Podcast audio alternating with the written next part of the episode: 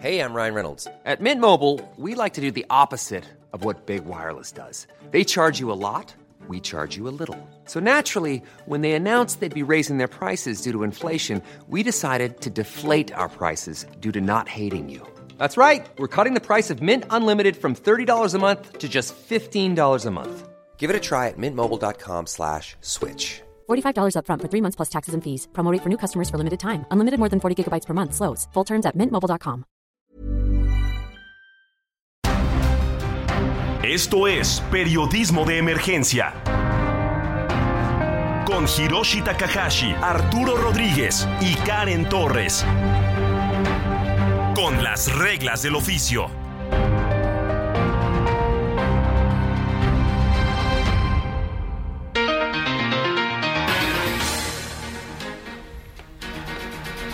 10 de la mañana con 3 minutos y para nosotros es un gusto saludarle en este domingo, domingo 16 eh, de abril, en el que como en cada oportunidad, cada sábado, cada domingo, estamos aquí para pues llevarle información de fondo sobre los temas más relevantes de la agenda pública. Yo soy Arturo Rodríguez y como siempre es un privilegio coincidir aquí con mis colegas, compañeros, amigos. Hiroshi Takahashi, Arturo Rodríguez, muy buenos días, el coahuilense, qué gusto tenerte aquí en la cabina como todos los fines de semana para platicar de lo que ha estado sucediendo en las redacciones prácticamente y dar un adelanto de lo que consideramos será lo que dominará esta agenda, ¿no? Esta agenda informativa de los principales medios del país. Karen Torres, buenos días. Muy buenos días, Giro, muy buenos días, Arturo. Honor el mío acompañarlos en este día y gracias a la audiencia que nos acompaña también. Agenda legislativa, electoral, judicial, el periodismo no para y tenemos información relevante y comentarles que ya se encuentra eh, pues un grupo, un comitivo de mexicanas rumbo a la Olimpiada Europea Femenil de Matemáticas en Eslovenia en este 2023. Toda la buena suerte para esta delegación mexicana.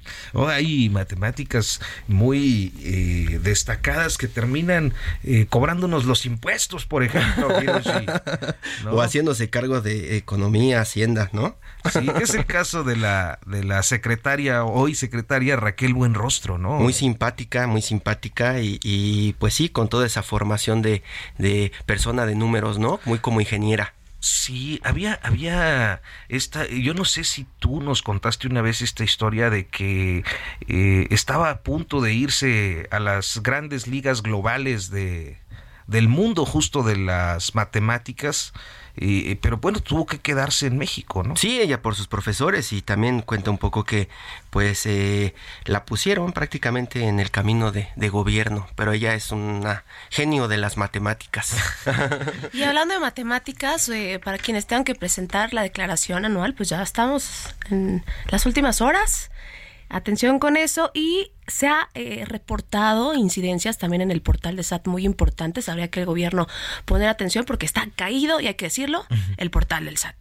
Es que qué cosas con, con bueno, yo no, quiero sonar como que todo es culpa de la 4T y tal, pero en este caso, pues sí, todo su descuido de, de, software, de sistemas, de sus bases de datos, eh, yo creo que jamás habíamos tenido una incidencia tan grave en eh, pues accidentes, fallas, problemáticas que se han dado con Pemex con Lotería Nacional les hackearon las bases de datos. Y la Secretaría de la Defensa. con agua, con agua también. Con agua. El asunto importante eh, de esos, eh, esos son eh, como intervenciones al sistema, pero con la Secretaría de la Defensa Nacional fue una sustracción de datos importante. Ahí tenemos el caso más cercano de los Guacamaya, ¿no? El colectivo de activistas Guacamaya, pero también ahora con el asunto de la filtración de los papeles del Pentágono, los nuevos papeles del Pentágono allá en Estados Unidos, pues también sale información de Sedena y Marina. Sí, es, tremendo, ¿no? Eh, esta vulneración, porque además son, son áreas muy, pues áreas estratégicas, áreas que sí tienen que ver con la seguridad nacional. Digo, Sedena, pues, no se diga, pero Pemex, pues es... También pues, ¿sí? son instalaciones estratégicas, tanto el agua y también la electricidad, Comisión Federal de Electricidad. Vaya, pues bueno, esperemos que no les hayan hackeado ahí al SAT. Este, o, o, si lo hicieron, pues que nos manden a ceros a todos. Si unos anarquistas. Este, unos anarquistas buena onda nos quieren ayudar. ¿no? Sí, tiren paro. Bien, pues eh, en, esta, en esta semana eh, vienen temas muy relevantes. Eh, yo creo que uno, sin lugar a dudas, Karen Hiroshi, pues es el de lo que decida el Tribunal Electoral del Poder Judicial de la Federación en materia de la ampliación de plazos, concretamente en el caso de Morena, ¿no? Ha sido una polémica grande porque de repente los dirigentes de los partidos, particularmente del PAN y de Morena, del PRI y de Morena, eh, quieren alargar los periodos de sus dirigencias. Eh, fueron electos para un periodo específico y, ya no, no eh, se quieren ir. Que, es algo que ya ha venido pasando. Sucedió, por ejemplo, con, con Jade Kolpolensky, la que fue tercera dirigente de Morena, o sea, el primero fue como tal Martí Batres, el segundo fue López Obrador, y la tercera fue J. que entra, eh, pues, digamos que por sustitución de López Obrador en el 2017-18, este, ya no se quería ir, ¿no? Entonces la tuvieron que sacar prácticamente, este, pues con denuncias y con un, no, no sé cómo pudiéramos decirlo, pero un golpe a la dirigencia. Y el caso que hemos estado platicando en los últimos meses tiene que ver con el PRI, el rompimiento en el PRI, porque Alito Moreno no se quiere ir, supuestamente, ¿no? De, de, de este encargo que tiene y ha prácticamente anulado a todos los personajes históricos del Partido Revolucionario Institucional, los ha dejado en el camino. El último caso de esta salida es el de Osorio Chong, que supuestamente habían llegado a un acuerdo y al final se tuvo que pues hacer a un lado, ¿no? Con estas presiones de Alito Moreno, pero lo que critican, lo que critican muchos es que eh, Mario Delgado está haciendo lo mismo que Alito Moreno, pero en Morena, ¿no? Sí, eh, aprobaron, bueno, se dio el, el, Congreso Nacional, se aprueba una reforma eh, que posibilita a Mario Delgado y a Citlali Hernández, se aprueba en el ¿cómo se llama? Consejo Nacional. Consejo General. Este, en el Consejo Nacional de Morena, pues que se puedan ampliar y claro, hay morenistas que se inconforman este, y judicializan eh, la decisión. Más allá de con quién, eh, de quién tenga la razón, que eso lo decidirá, decidirán las pues eh, las instancias, en este caso el, Tribunal Electoral, lo cierto es que hay una es creo que uno de los espacios o de los ejemplos que reflejan la, la, carrera por la sucesión presidencial del 24. ¿no? Y, que visibiliza en los tres niveles de gobierno, de pronto, eh, quizá el aferrarse a ciertos puestos, hay que decirlo como es, y desde la antología de la teoría de la administración pública, eh, hay varios estudios que señalan que dentro de cualquier nivel de gobierno, si en, si, la misma estructura de la figura presidencial se, se, se, se cambia y tiene esta movilidad por operatividad institucional, ¿por qué no otros puestos lo tendrían? Y pasa en diversas instituciones, lo vemos incluso eh, sin decir nombres, incluso en el canal del Congreso hay gente que ya más de 17 años, que están prolongando estos, estos, estos puestos de poder y que van quitando, hay que decirlo, operatividad y pues incluso eh, pues la participación directa y democrática. Pues más allá de la teoría, en los hechos, lo que hemos estado escuchando son situaciones incómodas e increíbles, ¿no? Ya nos lo contaba en algún momento Gibran, ¿te acuerdas? Gibran Ramírez aquí este, nos platicaba de cómo eh, prácticamente eh, le hacían perdedizos papeles y eh, los ignoraban de pronto cuando supuestamente el partido, este partido, el Movimiento de Regeneración Nacional, es diferente, ¿no? Eh, supuestamente surgen con esas ideas de hacer la diferencia y prácticamente, como bien dices Karen, eh, eh, la teoría, la teoría está ahí, pero pues nadie la respeta.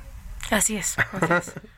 ¿Qué más tenemos esta semana, Hiroshi? La pues, agenda de lo que viene. Tenemos eh, información alrededor de, los partidos, eso, eso, eso es importante, pero eh, ahorita está dominando la agenda deportiva, algunos están hablando muchísimo de fútbol soccer, ya sé que no hablamos de fútbol, pero pues la grilla política también alrededor de la Federación Mexicana de Fútbol eh, estará fuerte, ¿no? A partir de que se dé este partido de México contra, contra creo que Haití, ¿no? Creo que no tengo ni idea de contra quién va, pero es la primera prueba del nuevo director técnico que supuestamente también está instalado por órdenes de quién sabe quién, ¿no? Este, y también como partido, como buen partido político, la Federación Mexicana de Fútbol, pues se mueve por intereses que nadie conoce desde dónde se están moviendo, o si los conocen, pero no se atreven a decirles un ya basta.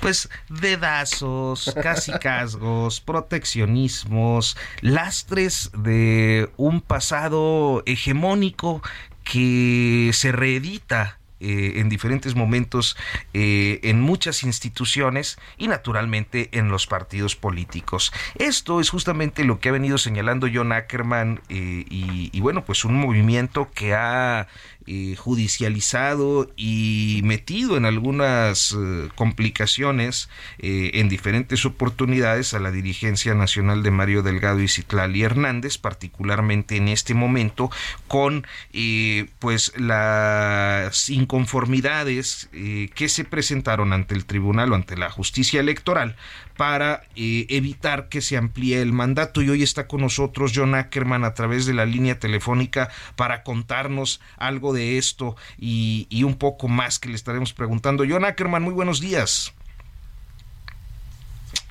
Saludarlos, este buen domingo pues hoy de entrada este eh, pareciera que eh, hoy la dirigencia de Mario Delgado, la dirigencia extendida de Mario Delgado está y, pues en duda. Cuéntanos cómo va la, la eh, pues el proceso ahí en el tribunal. Eh, efectivamente, estimado, este, mira, Mario Delgado y Silvia Hernández, este, pues tendrán que irse en, agosto, de acuerdo con la propuesta de resolución de la magistrada Janine Otalora, eh, magistrada ponente, un caso muy importante que se va a resolver este domingo, ya está listado para su resolución este, este miércoles, perdón, este miércoles se va a resolver.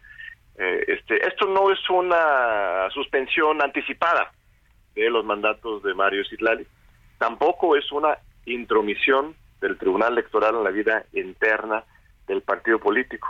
Al contrario, lo que estamos viendo aquí, si es que se aprueba este miércoles, es simplemente un llamado al partido Morena para que respete a sus propios estatutos. el estatuto de Morena, esta ley interna que nos hemos dado nosotros mismos, morenistas, este, este, participantes en la cuarta transformación, indica que los periodos de presidente y secretario general duran tres años, sin reelección, sin extensiones posibles.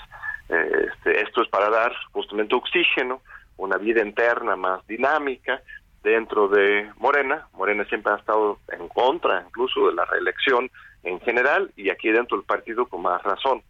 Hay un agravante adicional, que es el tema de que Mario este, Delgado y Silali Hernández no fueron electos este, por las bases del partido.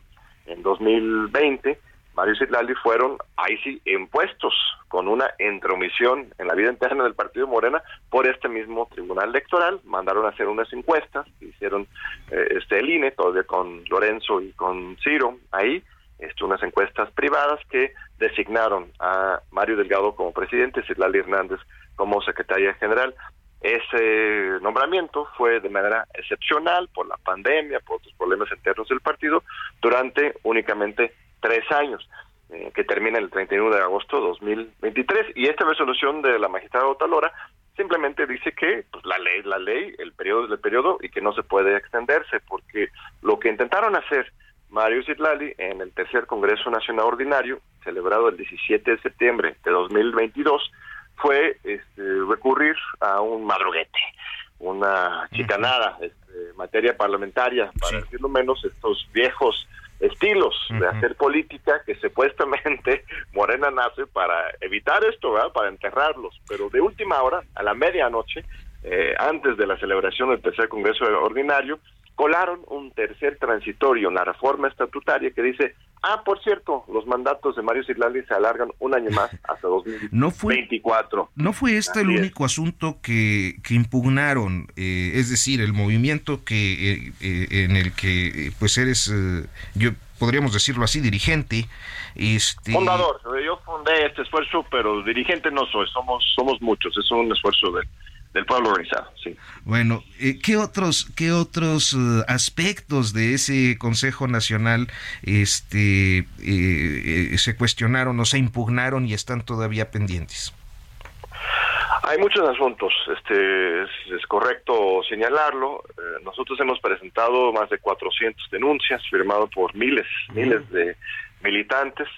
Eh, este, están abiertos todavía una media, media docena de, expedientes del Tribunal Electoral. Nosotros recurrimos primero a la justicia interna eh, del partido, a la Comisión Nacional de Honestidad y Justicia, este, reclamando los derechos de los militantes dentro de nuestro partido para arreglarlo internamente, es como debe hacerse, nada más que las respuestas de la Comisión Nacional de Honestidad y Justicia han sido francamente risibles, insultantes, se han burlado de la militancia con sus, sus este, eh, contestaciones a las demandas. Este, simplemente se niegan a entrar al fondo, no, no investigan, no resuelven, eh, inventan cualquier pretexto, hasta fabrican documentos. Por notario lo tenemos documentado que ellos han manipulado los estrados del partido, por ejemplo, con respecto a las fechas de publicación de diferentes resultados.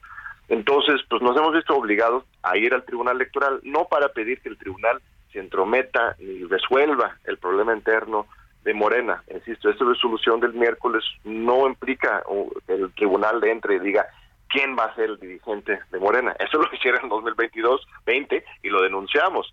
Pero ahora es más bien solamente decir que Morena tiene que respetar sus propias leyes eh, internas, su estatuto. Eh, otros problemas, preguntas, eh, hay muchas cosas, pero para ser muy concreto, para que la audiencia entienda, este, todavía no tenemos resultados oficiales de las asambleas distritales del 30 y 31 de julio del año pasado. Estos fueron, esas asambleas fueron las elecciones preliminares para, para decidir quiénes serían los congresistas que llegarían a votar en el Congreso Nacional Ordinario. Esas elecciones, eh, existen unos documentos que dicen quiénes ganaron supuestamente, pero sin incluir ningún dato sobre la cantidad de votos que recibieron. Es decir, tenemos ganadores sin votos. Es como si el INE anunciara que ganara Andrés Manuel Obrador o, o quien sea este, en 2024 pero sin decir cuántos votos recibieron, simplemente ganó esta persona, pero no vamos a decir cuántos votos recibió, ni segundo no será, tercer lugar.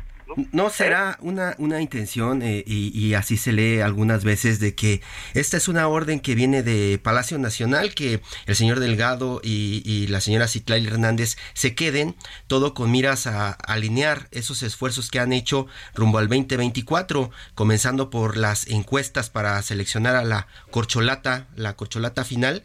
Y, hablando de eso, pues es como una orden para la gente de Morena para que se calle y apoye. ¿No tendrían que estar callándose y apoyando todos estos movimientos o ajustes? Mira, no sabemos.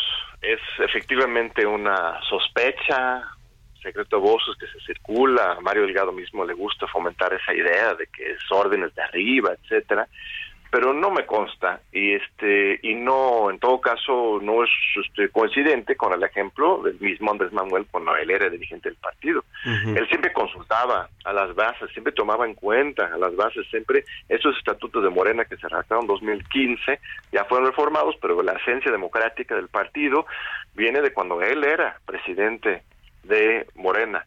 Entonces, este, eso es lo, lo importante, que Morena realmente haga la política de otra manera. Lo dice una y otra vez Andrés Manuel, en nuestro presidente de la República, no somos iguales, pero no es suficiente solo decirlo, hay que hacerlo en los hechos. Y efectivamente Mario Citlali pues tienen esa actitud hacia la militancia, pues cállense, obedezcan, alíñense y así vamos a salir bien, pero nosotros decimos que no, que los, los tiempos han cambiado, este ya es la cuarta transformación, es un partido de izquierda, entonces tenemos que respetar por un lado la legalidad y tenemos que tener una pluralidad de voces dentro del partido. Lo que ocurrió en 2021 con respecto a la selección de candidaturas fue inaceptable y fue generalizado se decía que se hacían miles de encuestas, que todo fue por decisión del pueblo, y esto fue una mentira, abiertamente. No hemos visto esas encuestas, en algunos casos quizás sí existían, en otras no, este, fueron una especie de dedo encuestas, entonces no queremos que esto se repita en 2024, porque en 21 tuvo un impacto en la votación. Eh, a mí me queda clarísimo que la reducción de la representación en Morena en la Cámara de Diputados, la derrota en la mitad de la Ciudad de México, en la mitad de los municipios también del Estado de México, en Puebla, la ciudad de Puebla y otras ciudades capitales muy importantes en todo el país, sí se debe a fallas a la, a la hora de elegir las candidaturas, porque pues, dejan entrar muchos chapulines de dudosa procedencia y por otro lado no se respeten los principios y la institucionalidad entonces, pero parece parece más fácil parece que es más fácil para para eh, el sistema en el poder hacer de lado a los que eran amigos al momento de que se vuelven críticos, Mr. Ackerman. Sí, mira, hay un pequeño prista, ¿verdad? Que todos tenemos dentro, hay que ser críticos y autocríticos, estamos reproduciendo muchas de esas viejas prácticas de intolerancia, de, de unidad impuesta desde arriba en lugar de unidad construida desde abajo, la pluralidad de la participación. Pero eh, este y sabemos que es larga esta lucha. Tampoco estamos pidiendo que mañana ya este, todo sea diferente. Los cambios culturales eh, eh, y sociales de este envergadura tardan mucho, no es cuestión de solamente ganar una elección, sino cambiar una manera de entender la política.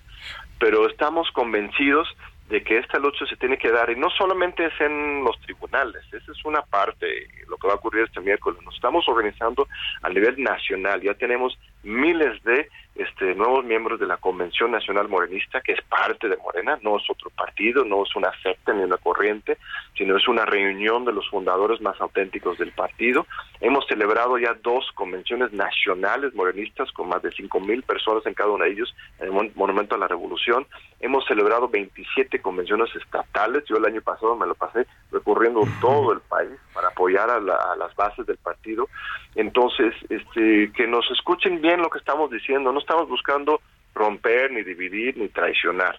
Eh, hay, hay personas que sí están en ese plan ya, ¿eh? atacando Morena, dividiendo, queriendo otros partidos. Nosotros no tenemos mucha fe en el proyecto originario del, partido y este, pues hagamos votos para que eh, los poderes de Morena entiendan nuestra buena voluntad y a partir de este miércoles que esperemos que, ganemos, eh, tomen en cuenta a las bases a la hora de generar una nueva propuesta de dirigencia. John Ackerman, vamos a hacer una pausa, pero no nos cuelgue, por favor, vamos a, a continuar en un segundito si nos, si nos da oportunidad.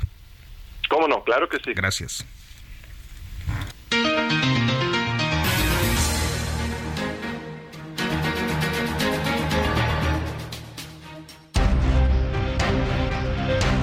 En un momento continuamos en Periodismo de Emergencia por el Heraldo Radio.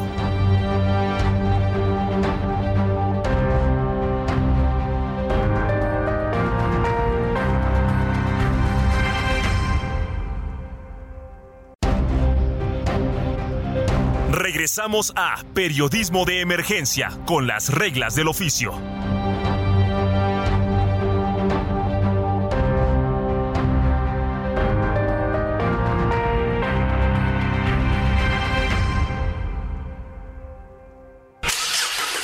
¿Viajas por carretera? Consulta la cuenta de Twitter Guardia Nacional Carreteras.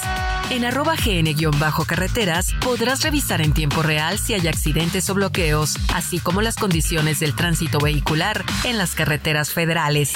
Esta información evitará que te quedes atrapado y te ofrecerá posibles alternativas para completar tus viajes. Consulta arroba gn-carreteras y viaja seguro por las carreteras federales del país. Heraldo Media Group. Pues continuemos en periodismo de, emergencia. Perdón, usted estaba, me llegó una notificación informativa, pero está este, particularmente chistosa. A ver si luego se la contamos. En cualquier caso, estamos hablando con John Ackerman y estamos hablando de la situación interna en Morena. Ahora, John Ackerman, de haber sido fundador y pues uno de Hey, I'm Ryan Reynolds. Recently, I asked Mint Mobile's legal team if big wireless companies are allowed to raise prices due to inflation. They said yes. And then when I asked if raising prices technically violates those onerous two year contracts, they said, What the f are you talking about, you insane Hollywood ass? So to recap, we're cutting the price of Mint Unlimited from $30 a month to just $15 a month. Give it a try at mintmobile.com slash switch. $45 upfront for three months plus taxes and fees. Promo for new customers for limited time. Unlimited more than 40 gigabytes per month. Slows. Full terms at mintmobile.com.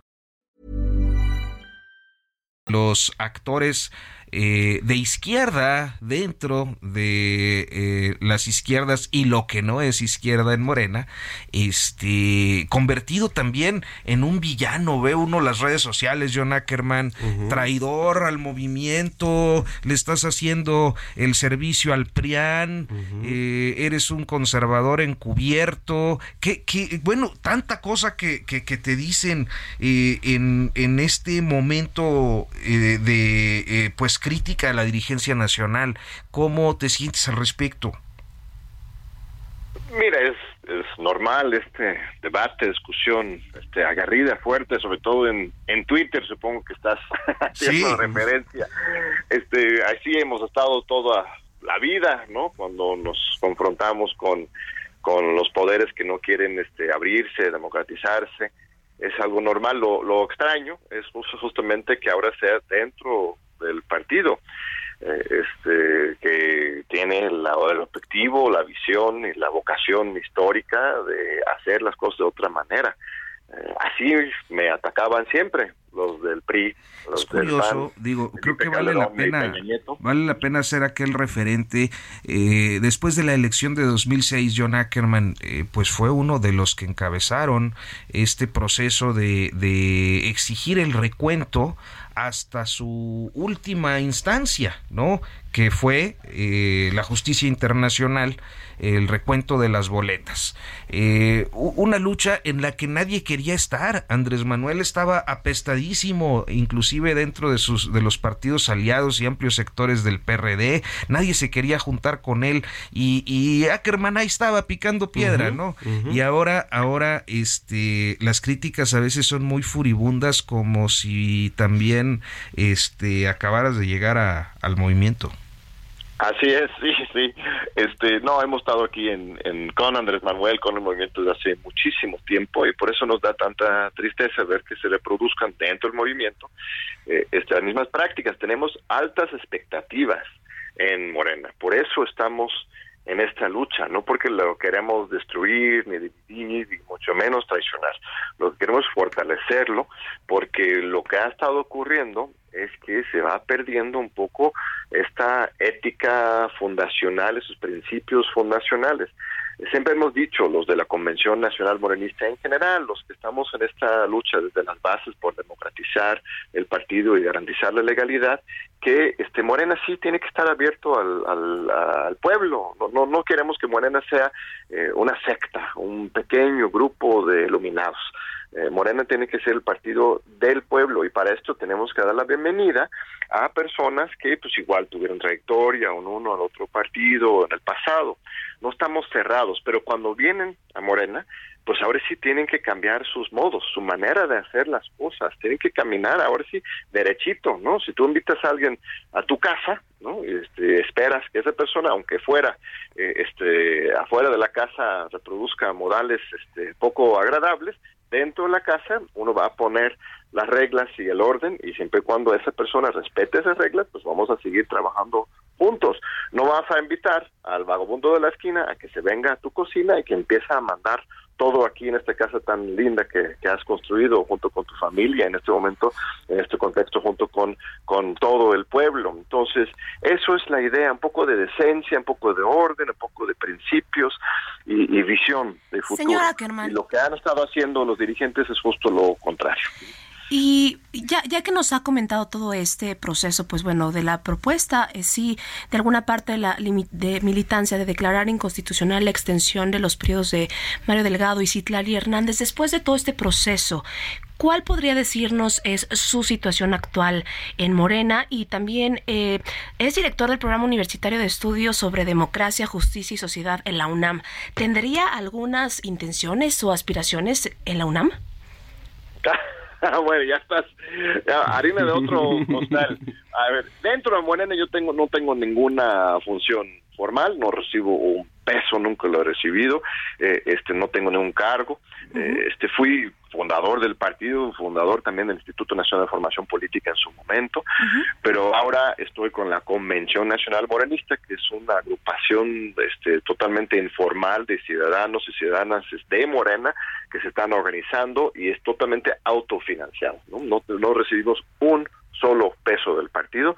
Todos este, nos movemos con sus propios recursos, los eventos se organizan a partir de la cooperacha, así como en los viejos tiempos, algo muy orgánico, espontáneo, y estamos luchando por la democratización del partido, no estamos apoyando una u otra corcholata, tampoco estamos buscando asaltar nosotros la presidencia del partido, no, lo que nos ha llamado es que la nueva dirigencia que tendría que salir después del fallo del miércoles, que sea una dirigencia que concilia, que una, que tome en cuenta las bases y que sea legítima, no este y, que haga las cosas de una forma diferente a como se hizo en 21. Eso es nuestro reclamo y eso nos va a fortalecer a todos y todas en el partido que tiene que ganar la presidencia y también la mayor parte del país Morena 2024 porque Andrés Manuel este goza de gran legitimidad y apoyo popular y eso nos da muchísimo gusto.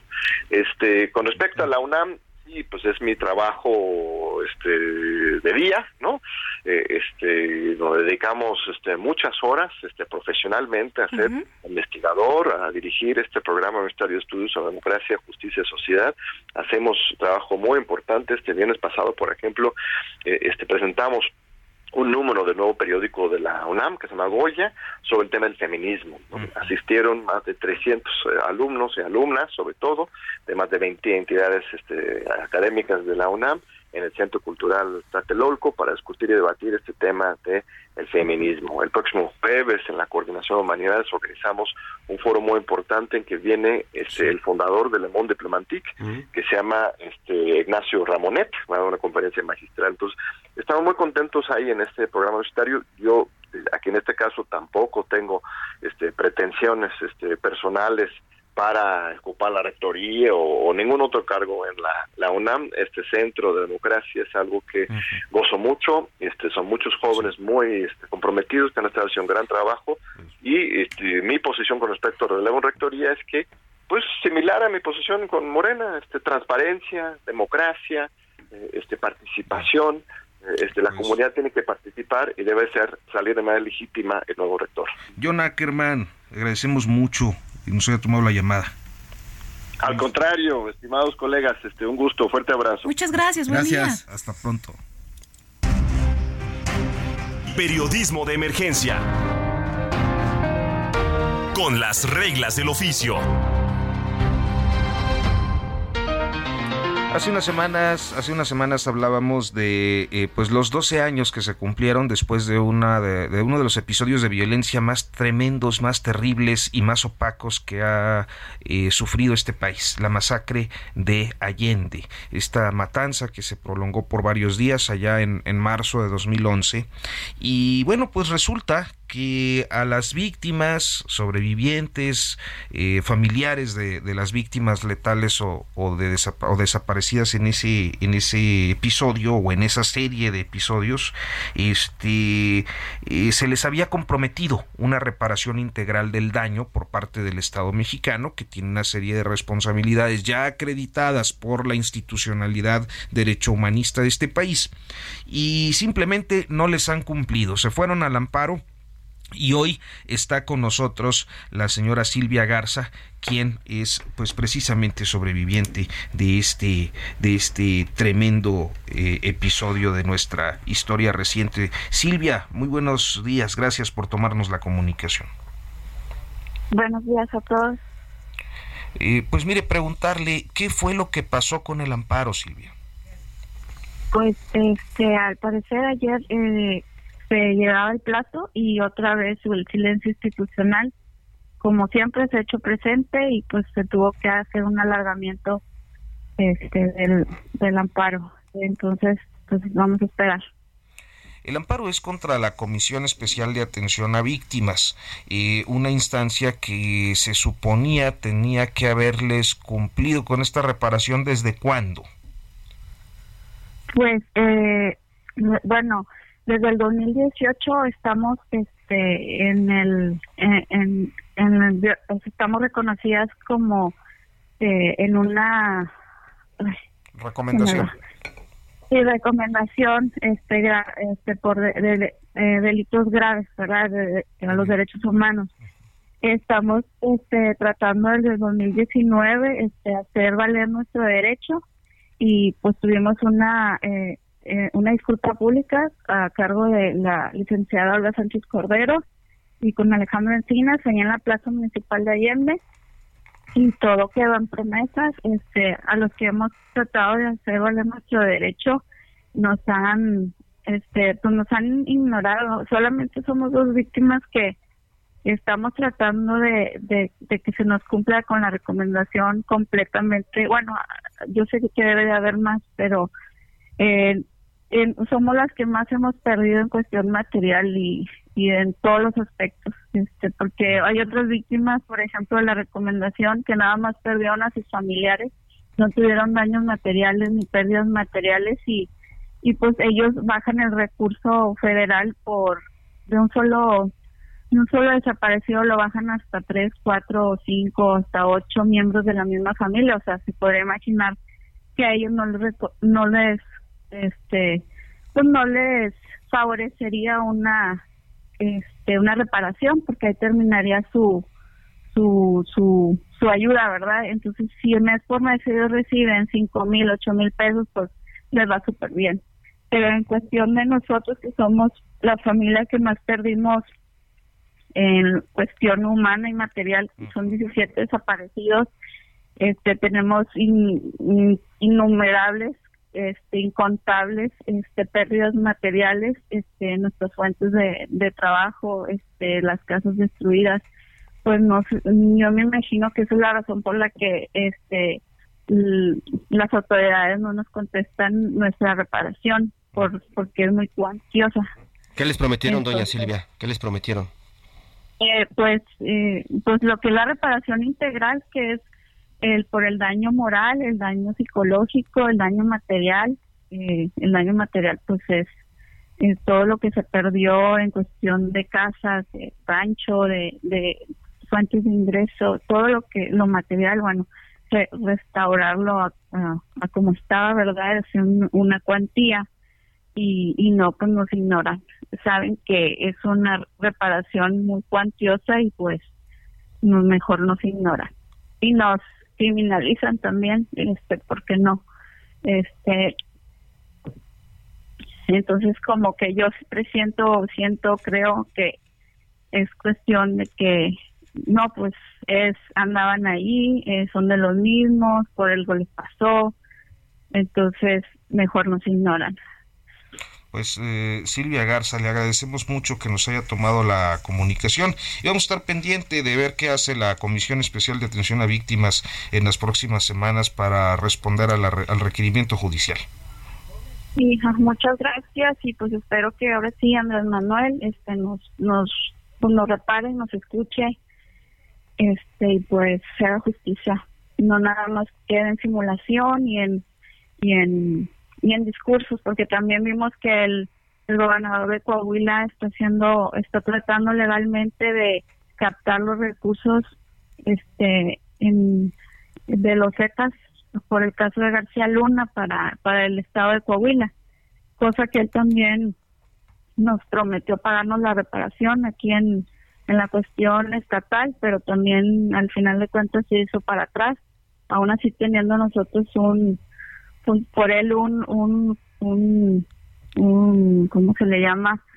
Pues un, un compromiso por escrito de hacernos la reparación, ajá, este, y no, pero pues sí, el dinero sí lo quieren, ¿verdad? Pero las responsabilidades no, ni pagar. Entonces, pues esperemos que el dinero se use, este, que ese dinero se regrese a México y se use en las víctimas, este, que, que fuimos muy dañadas. Muchas gracias, eh, señora Silvia Garza. Muy buenos días. Gracias. Bye.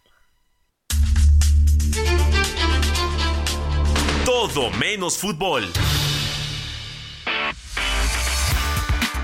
Oye, pues tenemos un eh, colega que acaba de ganar el WordPress Photo 2023, Hiroshi. Nada más, Christopher Rogel Blanquet, muy buenos días, ¿cómo estás? Hola, buenos días, ¿cómo están Arturo, Hiroshi, Karen? Eh, gracias por la invitación. Muchas felicidades. Felicidades, enhorabuena, wow. Hombre, qué orgullo, la verdad es que muy pocos eh, alcanzan este, pues este, este sitial en, en, la historia de la fotografía, Christopher. Eh, sí, bueno, hay, hay varios hay varios mexicanos, me parece, inclusive sacaron hace un, hace poco una nota donde deben ser como unos 13, 14 a lo largo de la historia del WordPress Photo, pero me parece que eso es puntual por dos razones. Una, que bueno, hay profesionalismo y talento del lado de los periodistas mexicanos, pero también que aquí en México están ocurriendo cosas que no deberían de ocurrir, ¿no? Porque hay que recordar que el WordPress Photo normalmente galardona pues temas de derechos humanos, eh, de conflictos armados, eh, cambio climático y que bueno, en este caso que es con el que yo recibí el premio es justo eh, una documentación de malformaciones congénitas por el uso de agroquímicos en el cultivo de flora en la región de Villaguerrero. Entonces sí es como un poco esta, este, estos dos lados de la moneda. Por un lado sí, pues es, bonito el reconocimiento, pero a costa de una historia pues que no es tan agradable, ¿no? Que es una comunidad que está siendo pues de deteriorada con el paso del tiempo por el uso de los agroquímicos. ¿Cómo podemos conocer más tu trabajo, Christopher? Bueno, eh, el trabajo está publicado en la agencia Getty Images. Eh, en junio me parece que va a venir a, bueno, va a venir al Franz Mayer como parte de la exposición de la WordPress Photo, pero no tengo bien definido las fechas aún. No sé si va a ser en junio o en julio. Uh -huh. Y el lunes me parece que ya se libera todo el material en la plataforma de WordPress Photo. Ah, mira, qué maravilla, porque luego, este, luego los fotógrafos no, no todos, eh, pues claro, eh, quieren subir su trabajo a, a, espacios abiertos y uno como consumidor, como público, siempre quiere todo gratis. Sí, claro. Christopher, siempre, siempre se agradece eh, la transparencia con que tocas y visibilizas eh, qué hay detrás de este galardón, de esta foto, que, que sí es el galardón a una foto, pero también al reconocimiento, eh, vaya, de, pues de varios días, meses y me atrevo a decir que años para llegar a, a este momento, pero ¿cómo logras además visibilizar hoy al aire eh, pues la desafortunada realidad? Eh, que lleva esa, esa foto detrás como, pues al final como insignia, como significado y significante. De verdad que, pues te diría que enhorabuena y que desafortunado de pronto también visibilizar estos temas sociales que son una realidad dolosa para México. Bueno, yo llevo tres años documentando eh, las malformaciones congénitas. Uh -huh. eh, en realidad todo surgió hace muchos años por una, digamos, inspiración de mi papá, porque él conocía a alguien que se dedicaba a fumigar y años después ya siendo periodista eh, detonó digamos esta idea porque fue una sugerencia de una editora en aspiraciones de entrar a esta agencia, ¿no? Entonces yo ahí fue donde empecé a documentar lo que ocurrió en Villa Guerrero y ya han pasado tres años eh, y es por eso que el premio también eh, entra en la categoría de largo aliento, ¿no? Que son los proyectos que llevan tres años o más de documentando un solo problema y ahora eh, pues también en este sentido de la Agenda 2030 que es el cambio climático me parece que es pertinente dar a conocer distintas historias acerca del tema. De hecho hoy Getty Images publicó en sus redes sociales porque hoy es el Día Internacional de la Tierra mi trabajo, ¿no? Como retomando en este contexto. ¿Y qué andas haciendo en este momento, Christopher? Nos platicaban que andabas allá por el Estado de México trabajando algunas cosas. ¿En qué estás metido? Bueno, no, yo sigo haciendo el, el trabajo de las flores. De hecho, me quedan dos años más, este y el que sigue, porque soy parte del Sistema Nacional de Creadores con este proyecto. Uh -huh. Entonces, tengo todavía el compromiso de documentar eh, dos años más y bueno, soy periodista freelance también, eh, bueno, eh, documento, pues estuve en Ucrania hace poco, estoy documentando los éxodos centroamericanos y tengo mis proyectos personales. Ahora sí que uno como colega freelance, pues está donde, pues, donde nos llamen. donde, donde paguen. Donde a quien me pague me tiene. Christopher Rogel Blanquet, colega, amigo y ganador del WordPress Foto, te agradecemos mucho con una felicitación y te agradecemos que nos hayas tomado esta, esta llamada. Eh, muchas gracias a ustedes. ¿Podría compartir mis redes sociales? Claro, claro. Eh, bueno, en Instagram estoy como Rogel Blanquet y en Facebook como Christopher Rogel Blanquet. Y rápido, yo entiendo que el radio tiene tiempo muy limitado. Me gustaría hacer un llamado a las eh, dependencias pues para que eh, intervengan y ayuden a esta gente que en realidad trabaja sin dolo, ¿no? O sea, ellos eh, hacen el trabajo como tienen que hacerlo porque así les enseñaron, pero con un fin noble, que es mantener a sus familias. más bien me parece que las autoridades son las que tendrían que intervenir con políticas públicas preventivas y reactivas. Muchas gracias, Rogel. Gracias. Radiolaria, las canciones que han hecho historia, con Luis Carrillo.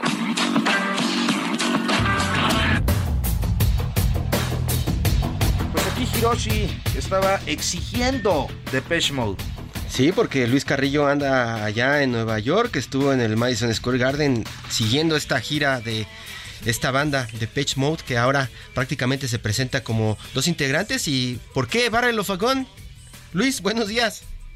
Hiroshi, Karen, Arturo, un saludo. Efectivamente, acabamos de ver a The Mode en, el Madison Square Garden y empezamos por el final. Yo creo que México, la Ciudad de México tendrá que agarrarse porque vienen grandes shows en el Foro Sol en septiembre, no es comercial, es la verdad. Sí. Y bueno, pues elegimos Barrel of precisamente uno de los temas que pusimos en el libro Radiolaria hace, hace algún tiempo, eh, el tema que recoge eh, Hiroshi, las grandes adicciones que sufrió Dave Gahan, el vocalista de la banda de Babylon, en, a mediados de los años 90, después de la explosión de éxito de la banda, prácticamente con un tema de suicidio, un intento de suicidio en el 95 y una sobredosis de droga por la cual lo declararon muerto en el 96, dos minutos y lo sacaron literalmente con electrochoques Barrel of a Gun, lo escribe Martin Gore, pero yo creo que lo, vive Dave Gahan y ese es uno de los temas más densos con, con los que la banda regresó en el 97,